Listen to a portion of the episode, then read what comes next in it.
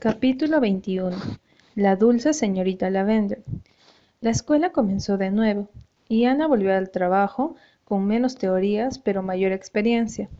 Tenía algunos nuevos alumnos de seis y siete años, que se aventuraban con los ojos muy abiertos por el camino del saber. Entre ellos se encontraba Davy y Dora. Davy se sentó junto a Milty Browter, quien ya hacía un año que iba a la escuela y por lo tanto era casi un hombre del mundo.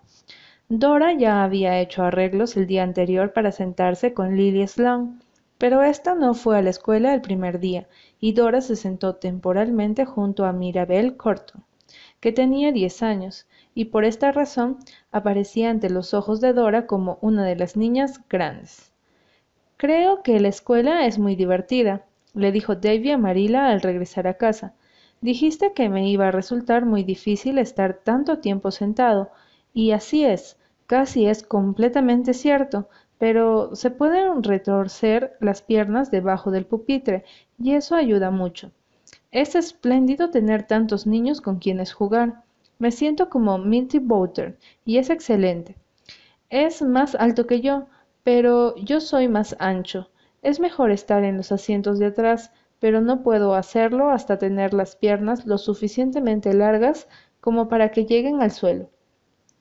Milty hizo un retrato de Ana en su pizarra y era tan horriblemente feo que le dije que si hacía dibujos de Ana como ese, le daría una paliza durante el recreo.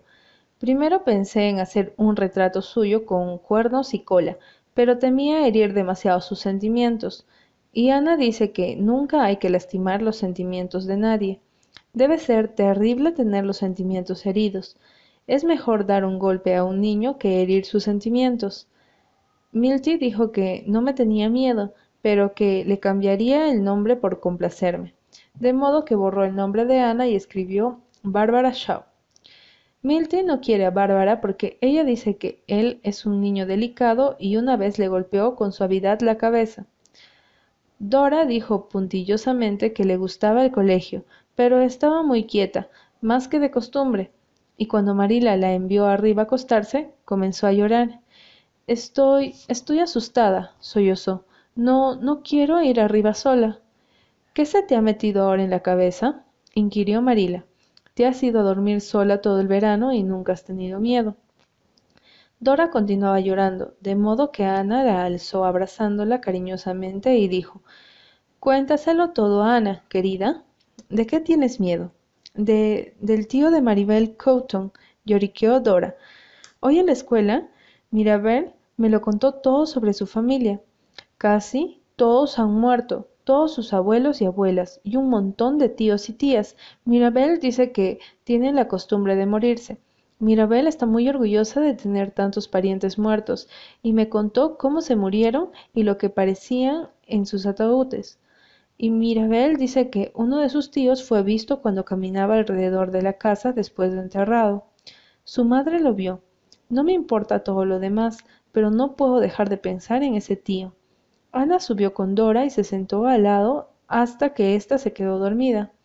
Al día siguiente, Mirabel Cotton fue abordada durante el recreo y advertida, suave pero firmemente, de que cuando uno tenía la desgracia de tener un tío que insistía en aparecerse por las casas después de haber sido decentemente enterrado, no era de buen gusto contárselo a una compañera de pocos años. A Mirabel no le gustó que se lo dijeran. Los Cotton no tenían mucho de qué presumir, ¿Cómo iba a mantener su prestigio entre los escolares si le prohibían hablar del fantasma de la familia? Septiembre pasó. Un viernes por la tarde, Diana fue a visitarla. Hoy ha recibido una carta de ella Kimball, Ana, y quiere que vayamos a tomar el té mañana por la tarde para presentarnos a su prima Irene Trent, que vive en la ciudad, pero no puedo disponer de ningún caballo mañana, y tu pony está rengo de modo que no tenemos con qué ir. ¿No podemos ir caminando? sugirió Ana. Si cortamos por atrás, a través de los bosques, llegaremos al camino de West Grafton, no lejos de lo que lo de Kimball. Anduve por allí el invierno pasado y conozco el camino.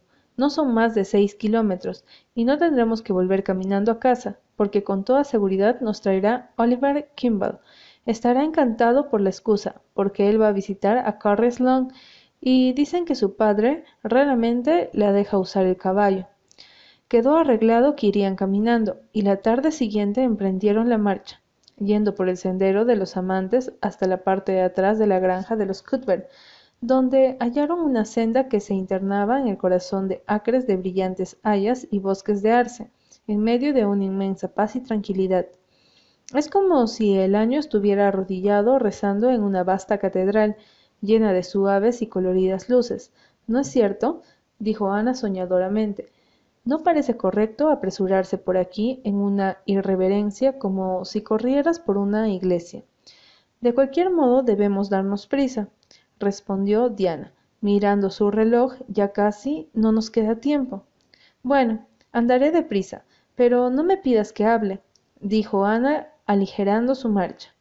Quiero beber el encanto del día. Siento como si tocara mis labios cual un vaso de vino eterno, y debo degustar un sorbo a cada paso. Quizá fuera porque se encontraba tan absorta bebiendo, que Ana dobló hacia la izquierda cuando llegaron a un cruce del camino. Debió haber ido por la derecha, pero más tarde consideró este error como el más afortunado de una vida. Finalmente llegaron a un solitario camino, cubierto de césped sin otra cosa que abedules en derredor. Pero, ¿dónde estamos? exclamó Diana asombrada. Este no es el camino de West Grafton. No, es el camino de Middle Grafton, dijo Ana algo avergonzada. Debo haberme equivocado en la bifurcación del camino. No sé exactamente dónde estamos, pero debemos hallarnos a unos cuatro kilómetros de lo de Kimball.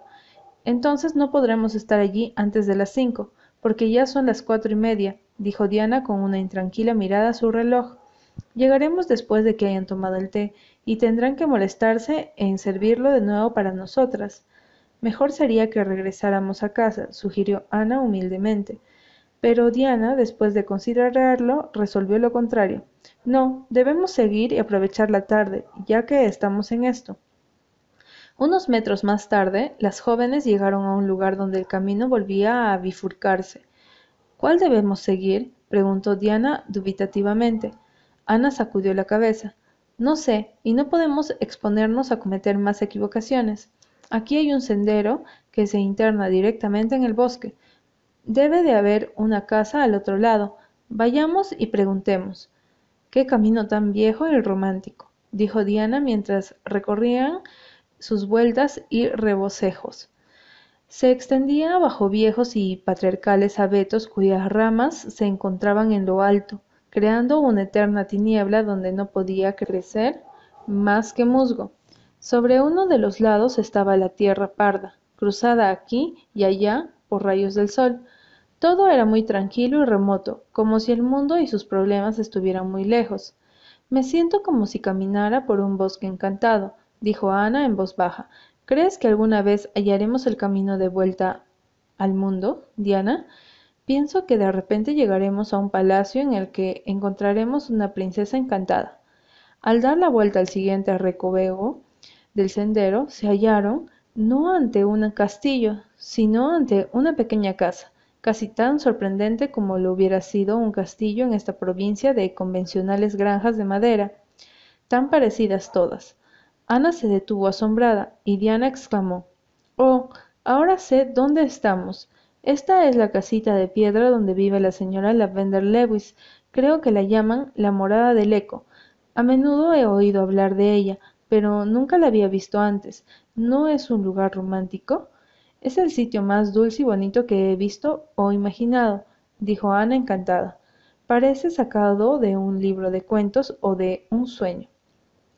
La casa era un edificio bajo, construido con bloques de piedra arenisca roja de la isla, con un pequeño tejado puntiagudo donde asomaban dos ventanas con exquisitos frontones de madera y dos grandes chimeneas. Toda la casa estaba cubierta por una exuberante enredadera que hallaba fácil apoyo sobre la ruda obra de sillería y que la escarcha del otoño había tornado de un hermoso tono bronceado y rojo. Delante de la casa había un jardín del que partía el sendero donde estaban detenidas las muchachas. Bordeaba la casa por un lado, y los otros tres estaban rodeados por una vieja pared de piedra, tan cubierta de musgo, hierba y helechos que parecía una inmensa loma verde. A derecha e izquierda, altos y oscuros abetos extendían sus ramas como palmas sobre él, pero a sus pies había un pequeño parado reverdecido de tréboles que descendía suavemente hasta el lago azul del río Grafton. No se veía otra casa o claro por los alrededores, solo cumbres y valles cubiertos por jóvenes abetos. ¿Qué clase de persona será la señorita Lewis? preguntó Diana mientras abrían la puerta del jardín. Dicen que es muy particular. Entonces debe ser muy interesante, afirmó Ana decididamente. La gente peculiar por lo menos es eso. ¿No te había dicho que llegaríamos a un palacio encantado? Por algo los duendes han entretijado magia con ese sendero. Pero la señorita Lavender Lewis no tiene nada de princesa encantada, rió Diana. Es una anciana. He oído que tiene cuarenta y cinco años y que es toda gris. Oh, eso es solo parte del hechizo, aseguró Ana confidencialmente. Su corazón ah, es un joven y hermoso, si solo supiéramos cómo conjurar el encantamiento volvería a ser radiante y bella, pero no lo sabemos. Solo el príncipe lo sabe, y el de la señorita Lavender no ha llegado aún. Quizá lo ha detenido algún fatal infortunio, aunque eso está contra las leyes de todos los cuentos de hadas. Me temo que llegó hace mucho tiempo y volvió a irse, dijo Diana. Dicen que estuvo comprometida con Stephen Irving, padre de Paul, cuando eran jóvenes, pero discutieron y se separaron. Silencio, previno Ana. La puerta está abierta. Las jovencitas se detuvieron en la galería bajo la enredadera de hiedra y golpearon la puerta abierta. Hubo ruido de pasos dentro y apareció una personita singular, una niña de unos catorce años, de rostro pecoso, nariz chata, una boca tan grande que realmente parecía llegarle de oreja a oreja, y dos largas trenzas de cabello rubio atados con enormes lazos de cintura azul. ¿Está la señorita Lewis? preguntó Diana. Sí, señora. Pase, señora. Por aquí, señora. Y siéntese, señora. Le diré a la señorita Lavender que está usted aquí, señora. Está arriba, señora. Con esas palabras desapareció la pequeña criada y las jóvenes, al quedar solas, miraron alrededor con ojos encantados. El interior de la maravillosa casita eran tan interesantes como su exterior. La habitación era de techo bajo y tenía dos puertas ventanas cuadradas, adornadas con cortinas de muselina llenas de volantes. Todos los muebles eran más antiguos, pero tan limpios y bien conservados que el efecto resultaba delicioso. Pero debemos admitir que el mueble más atractivo para dos muchachas llenas de salud han caminado seis kilómetros en una fresca tarde de otoño. Era una mesa servida con delicada porcelana azul pálido y cargaba de deliciosos manjares, mientras pequeños helechos dorados esparcidos sobre el mantel le daban lo que Ana hubiera llamado un aire festivo. La señorita Lavender debe esperar gente a tomar el té, murmuró. Hay servicio para seis personas. ¿Qué criada tan graciosa tiene? Parece un heraldo del país de los duendes. Supongo que ella podría habernos indicado el camino, pero tenía curiosidad por ver a la señorita Lavender. Shh, ahí viene. Y la señorita Lavender apareció en la puerta. Las jóvenes se levantaron con tal sorpresa que olvidaron los buenos modales y se quedaron en la boca abierta. Subconscientemente habían esperado ver el tipo común de solterona, una persona angulosa, de retirados cabellos grises y anteojos. No podían haber imaginado nada más distinto de la señorita Lavender. Era una dama pequeña, de espesos cabellos blancos como la nieve, maravillosamente ondulados y peinados con cuidado. Debajo de ellos asomaba un rostro juvenil, de rosadas mejillas y dulces labios, con grandes ojos castaños y hoyuelos, verdaderos hoyuelos. Llevaba un exquisito traje de muselina color crema con rosas pálidas, un vestido que habría parecido ridículamente juvenil en la mayoría de las mujeres de su edad, pero que le quedaban tan perfectamente que no podían pensarse en ello. Charlotta Cuarta dice que desean verme. dijo con una voz acorde con su apariencia. Queríamos preguntar por el camino de West Grafton, dijo Diana. Estamos invitadas a tomar el té en casa de Kimball, pero equivocamos el rumbo y en vez de llegar al camino de West Grafton, desembocamos en el camino lateral. ¿Debíamos doblar hacia la derecha o hacia la izquierda a la entrada de su camino? A la izquierda, dijo la señorita Lavender con una indecisa mirada a la mesa del té. Luego exclamó, como si se hubiera resuelto de pronto. Pero, ¿por qué no se quedan a tomar el té conmigo? Por favor, quédense. En lo del señor Kimball ya habrán terminado cuando ustedes lleguen, y Charlota Cuarta y yo estaremos encantadas de tenerlas con nosotras. Diana hizo una muda pregunta a Ana. Nos encantaría, dijo Ana rápidamente, porque había decidido que quería saber más de la sorpresiva señorita Lavender, si no fuera mucha molestia para usted, porque está esperando a otros invitados, ¿no es cierto? La señorita Lavender volvió a mirar la mesa y se sonrojó. Sé que les parece terriblemente tonta, dijo. Lo soy y me avergüenzo cuando me descubren, pero nunca si esto no ocurre. No espero a nadie. Solo lo simulaba. Estoy muy sola, ¿saben? Adoro la compañía, es decir, la verdadera compañía, pero son tan pocas las personas que vienen hasta aquí. Charlota Cuarta también estaba sola, de modo que simulé que iba a dar un té.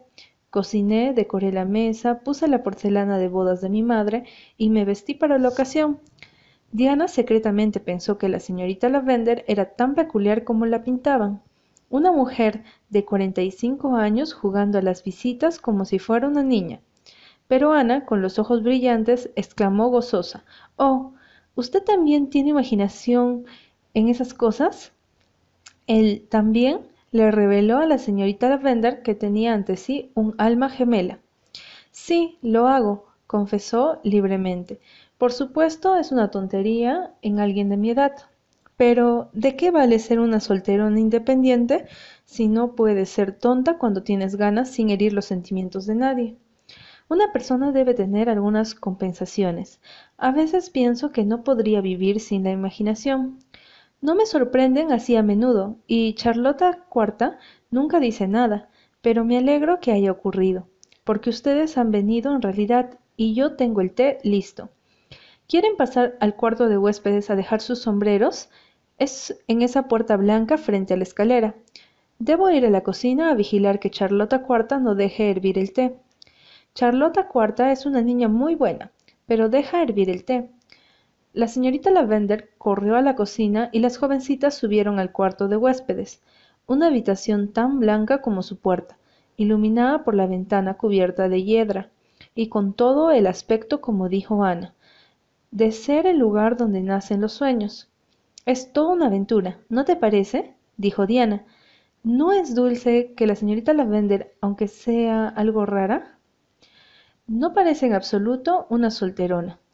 Creo que parece un sonido musical, respondió Ana. Cuando bajaron, la dueña de casa estaba llevando la tetera y detrás de ella, con aspecto muy complacido, iba Charlota Cuarta, con un plato de bizcochos calientes. Ahora deben decirme sus nombres, dijo la señorita Lavender. Estoy tan contenta de que sean jóvenes. Adoro a las jóvenes.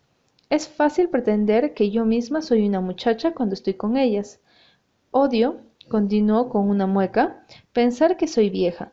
Ahora bien, ¿quiénes son ustedes? ¿Diana Barry y Anna Shirley? Puedo imaginar que las conozco hace cien años y llamarlas Ana y Diana directamente. ¿Puedo hacerlo? dijeron las niñas al unísono. Entonces sentémonos a comer, dijo la señorita Lavender alegremente. Es una suerte que haya preparado el bizcocho y los buñuelos. Por supuesto, era una tontería hacerlo para huéspedes imaginarios. Sé que Charlota Cuarta lo pensaba. ¿No es así, Charlota?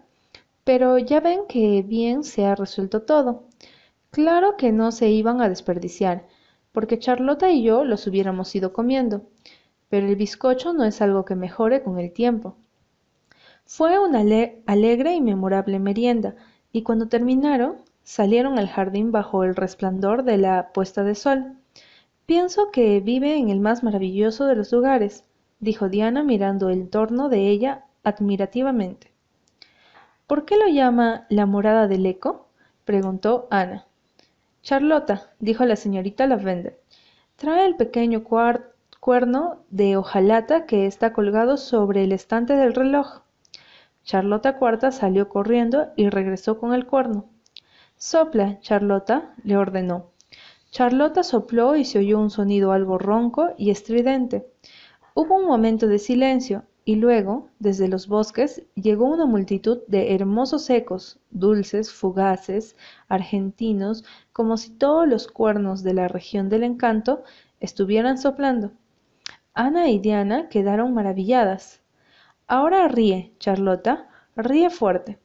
Charlota, que probablemente hubiera obedecido a la señorita Lavender, aunque le hubiera ordenado que se pusiese de cabeza abajo, subió al banco de piedra y rió fuerte con todas sus ganas.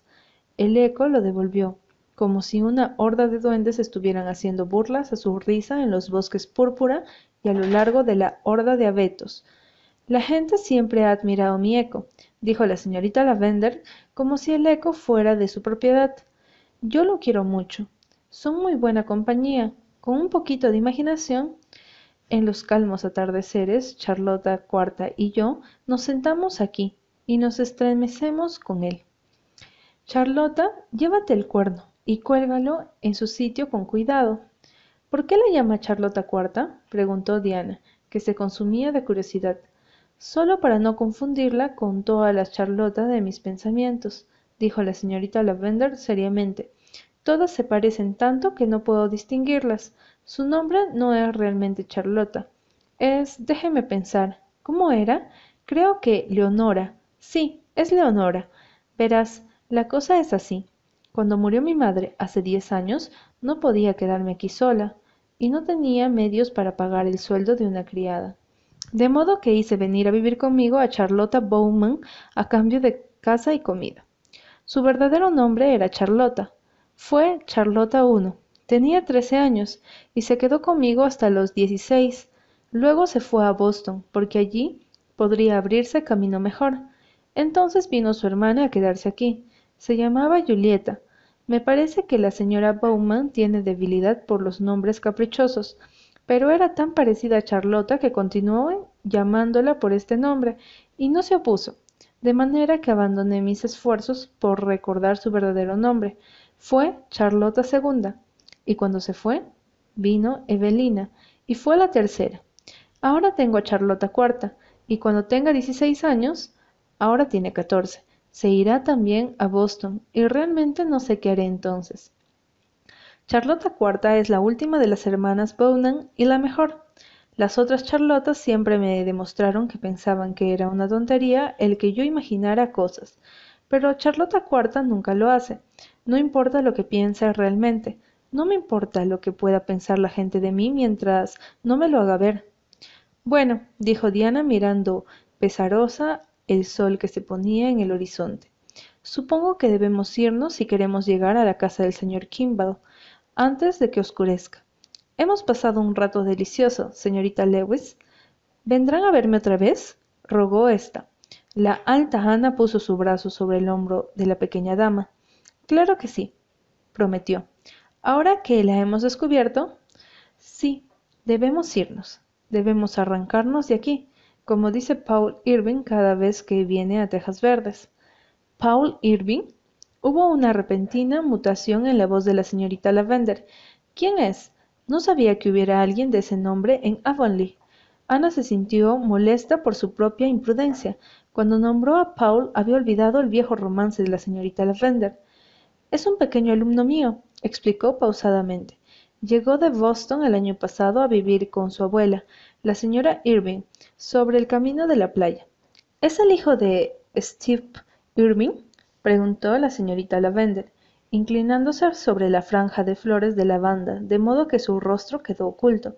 Sí, voy a darle un manojo de lavandas a cada una, dijo la señorita Lewis brillantemente, como si no hubiera oído la respuesta a su pregunta. Son muy dulces, ¿no les parece? Mamá siempre las amó. Ella plantó estos canteros hacía mucho tiempo. Papá me llamó Lavender porque también a él le gustaban mucho. Vio a mi madre por primera vez cuando visitó su casa en East Grafton. Se enamoró a primera vista. Le pusieron en el cuarto de huéspedes. Las sábanas estaban perfumadas con lavanda, y permaneció despierto toda la noche pensando en ella. Desde entonces, papá siempre amó el perfume de lavanda, y por eso me dieron su nombre. No olviden regresar, queridas. Charlotte Cuarta y yo les estaremos esperando. Abrió la puerta para que pasaran. Repentinamente parecía vieja y cansada. El resplandor y brillo de su rostro se había desvanecido. Su sonrisa era tan dulce como siempre, pero cuando las jóvenes se giraron en la primera curva del sendero, la vieron sentada sobre el viejo banco de piedra bajo los plateados álamos en medio del jardín, con la cabeza entre las manos. Parece muy triste, dijo Diana suavemente. Debemos venir a verla a menudo. Pienso que sus padres le dieron el nombre más apropiado y conveniente que podían darle, dijo Ana. Si hubieran sido tan ciegos como para llamarla Elizabeth o Nelly o Muriel, igual debería ser llamada Lavender. Ese nombre está lleno de sugerencias de antiguas gracias y trajes de seda. Ahora mi nombre me suena a pan y manteca, remiendos y tareas domésticas. Oh, yo no pienso así, exclamó Diana. Ana me parece realmente majestuoso, como una reina, pero hasta Kerranapuk me gustaría si fuera tu nombre. Creo que la gente hace bonitos o feos a los nombres, según cómo se comporte. Ahora no puedo soportar los nombres de Josie y o pero antes de conocer a los Pye pensaba que eran nombres bonitos. Es una idea espléndida, Diana, dijo Ana entusiasmada vivir para embellecer el nombre, aunque no sea tan hermoso en sí mismo y hacerlo. Resaltar en la mente de las, de las gentes como algo bello y placentero en lo cual nunca pensarían. Gracias, Diana. Capítulo 22. Retazos. De modo que tomaste el té en la casa de piedra con la Vender Lewis, dijo Marila a la mañana siguiente. ¿Cómo es ahora? Hace más de quince años que no la veo, desde un domingo en iglesia de Grafton. Supongo que ha cambiado mucho. David Katie, cuando quieras algo que no esté a tu alcance, pídelo y no te estires sobre la mesa de esa manera. ¿Has visto hacer eso a Paul Irving cuando viene a comer? Pero los brazos de Paul son más largos que los míos, gruñó Davy. Han tenido once años para crecer y los míos nada más que siete. Además, pedí que tú y Ana estaban charlando y no me hicieron caso. Además, Paul solo ha venido a tomar el té y es más fácil ser bien educado en el té que en el desayuno. Se tiene la mitad de hambre. Además, Ana, esa cucharilla es tan pequeña como el año pasado y yo ya soy más grande. Desde luego, no sé cuál sería el aspecto de la señorita Lavender, pero no creo que haya cambiado mucho, dijo Ana, después de dar a David dos cucharadas de miel, doble dosis que de costumbre, para apaciguarle. Su cabello está como la nieve, pero su cara es fresca y casi infantil, y posee unos dulces ojos pardos, un hermoso tono de pardo boscoso con destellos dorados, y su voz hace pensar en el raso blanco, en el agua cristalina y en las campanas de las hadas, todo junto. Cuando era joven se reconocía que era una belleza, dijo Marila. Nunca la conocí mucho, pero me gustó con lo poco que la traté. Ya entonces, algunos la consideraban peculiar. Davy, si te descubro otra vez haciendo esas cosas, te obligaré a esperar a que todos terminen de comer para empezar tú, como hace el francés. La mayoría de las conversaciones que mantenía Ana y Marila en presencia de los mellizos estaban jalonadas por estos comentarios a Davy, en esta ocasión, el pequeño, al no serle posible recoger las últimas gotas de miel del plato con la cucharada, había resuelto la dificultad alcanzando el plato con ambas manos y pasándole la lengua. Ana le miró con los ojos tan horrorizados que el pequeño pecador enrojeció y dijo, mitad avergonzado, mitad desafiante, así no se pierde nada.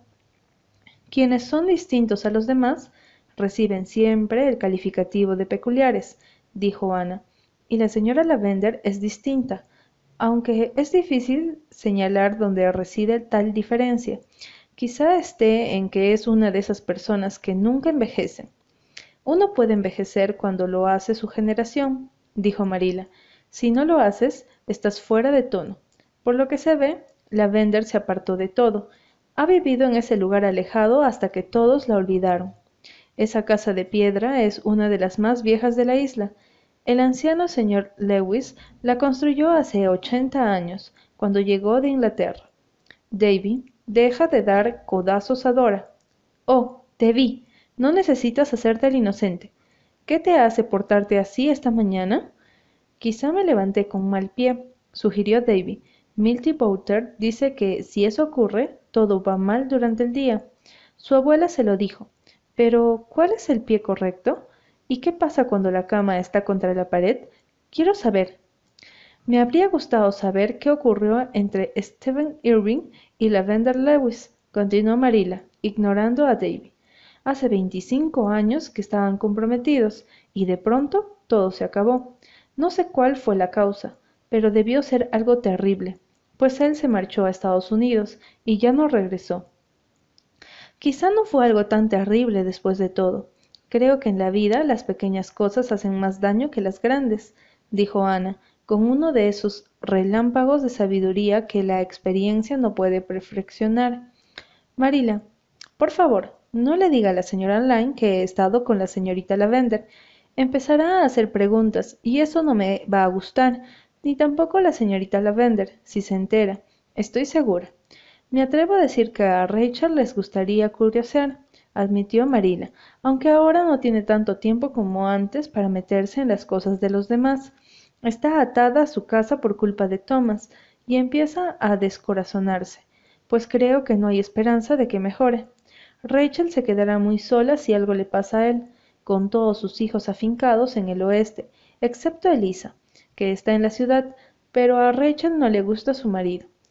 Los chismes de Marila atacaron a Elisa, quien estaba en muy buenos términos con su marido. Rachel dice que si se levantara y tuviera voluntad, mejoraría. Pero, ¿qué se puede conseguir con pedir a un trozo de jalea que se ponga de pie? continuó Marila. Thomas Lyne Nunca tuvo voluntad propia. Su madre le dominó hasta que se casó, y entonces Rachel se hizo cargo de la tarea. Es extraño que se atreviera a ponerse enfermo sin permiso, pero no debería hablar así. Rachel ha sido una buena esposa. Él nunca hubiera llegado a nada sin ella. Eso es verdad. Nació para obedecer, y fue una suerte que cayera en manos de una mujer inteligente y capaz como Rachel. A él no le importaba la manera de ser de su mujer le ahorraba hasta la preocupación de tomar una decisión. Davy, deja de retorcerte como una anguila. No tengo otra cosa que hacer, protestó Davy. No puedo comer más y no es muy divertido verlas comer a ti y a Ana. Bueno, tú y Dora pueden ir a dar de comer a las aves, dijo Marila, y no trates de quitarle las plumas de la cola a las gallinas blancas. Necesitaba algunas plumas para mi tocado indio, contestó Davy. Milty Boulter tiene uno muy elegante, hecho con las plumas que le diera su madre cuando mataron la vieja gallina blanca. ¿Me podrían dejar tener algunas? Esa gallina tiene más de las que necesita. Puedes usar el viejo plumero que hay en el desván, dijo Ana. Yo las teñiré de verde, rojo y amarillo. Estás malcriando al niño, protestó Marila cuando Davy, con cara radiante, siguió a la peripuesta Dora. La educación de Marila había hecho grandes progresos durante los últimos seis años, pero todavía no se podía librar de la idea de que era malo para los niños que accedieran muy a menudo a sus deseos. Todos los muchachos de su edad tenían tocados indios y Davy quiere el suyo, dijo Ana. Y sé lo que se siente. Nunca olvidaré cuánto añoré las mangas abullonadas cuando todas las chicas las llevaban. Y Davy no está malcriado. Progresa día a día. Piense cuán diferente es de cuando llegó hace un año. Es cierto que no hace tantas diabluras desde que empezó a ir a la escuela, reconoció Marila. Supongo que la tendencia se diluye con los otros muchachos, pero es raro que no tengamos noticias de Richard Kate ni una palabra desde mayo. Tengo miedo de sus noticias, suspiró Ana, mientras recogía los platos. Si llega una carta, temeré abrirla, por miedo a que nos diga que le enviemos a los mellizos. Una carta llegó un mes más tarde, pero no era de Richard Kate. Un amigo suyo escribió para decir que había muerto de tisis hacía quince días. El corresponsal era su albacea y en el testamento figuraba un legado de dos mil dólares para la señorita Marilla Cuthbert como albacea de Davy y Dora Katy, hasta que fueron mayores de edad o hasta que se casaran. Entretanto, los intereses debían ser empleados para su manutención. Me parece horrible alegrarse por algo relacionado con la muerte, dijo Ana. Lo siento por el pobre señor Kate, pero me alegro de que nos quedemos con los mellizos. El dinero nos vendrá bien, dijo la práctica Marila. Quería quedarme con ellos, pero no veía cómo, especialmente cuando crecieran. El alquiler de la granja no da más que para mantener la casa, y estaba decidida a que no se gastará en ellos un centavo de tu dinero. Ya haces bastante. Dora no necesitaba ese sombrero nuevo que le compraste, pero ahora todo irá bien, y ellos tendrán sus propios fondos. Davy y Dora se alegraron cuando supieron que se quedarían en Tejas Verdes para siempre. La muerte de un tío a quien no conocían no pesaba para nada en la balanza, pero Dora tenía una duda. ¿Enterraron al tío Richard? inquirió. Sí, querida, desde luego. Él no es como el tío de Mirabel Carton, insistió aún más agitada. ¿No caminará por la casa después de enterrarlo, Ana?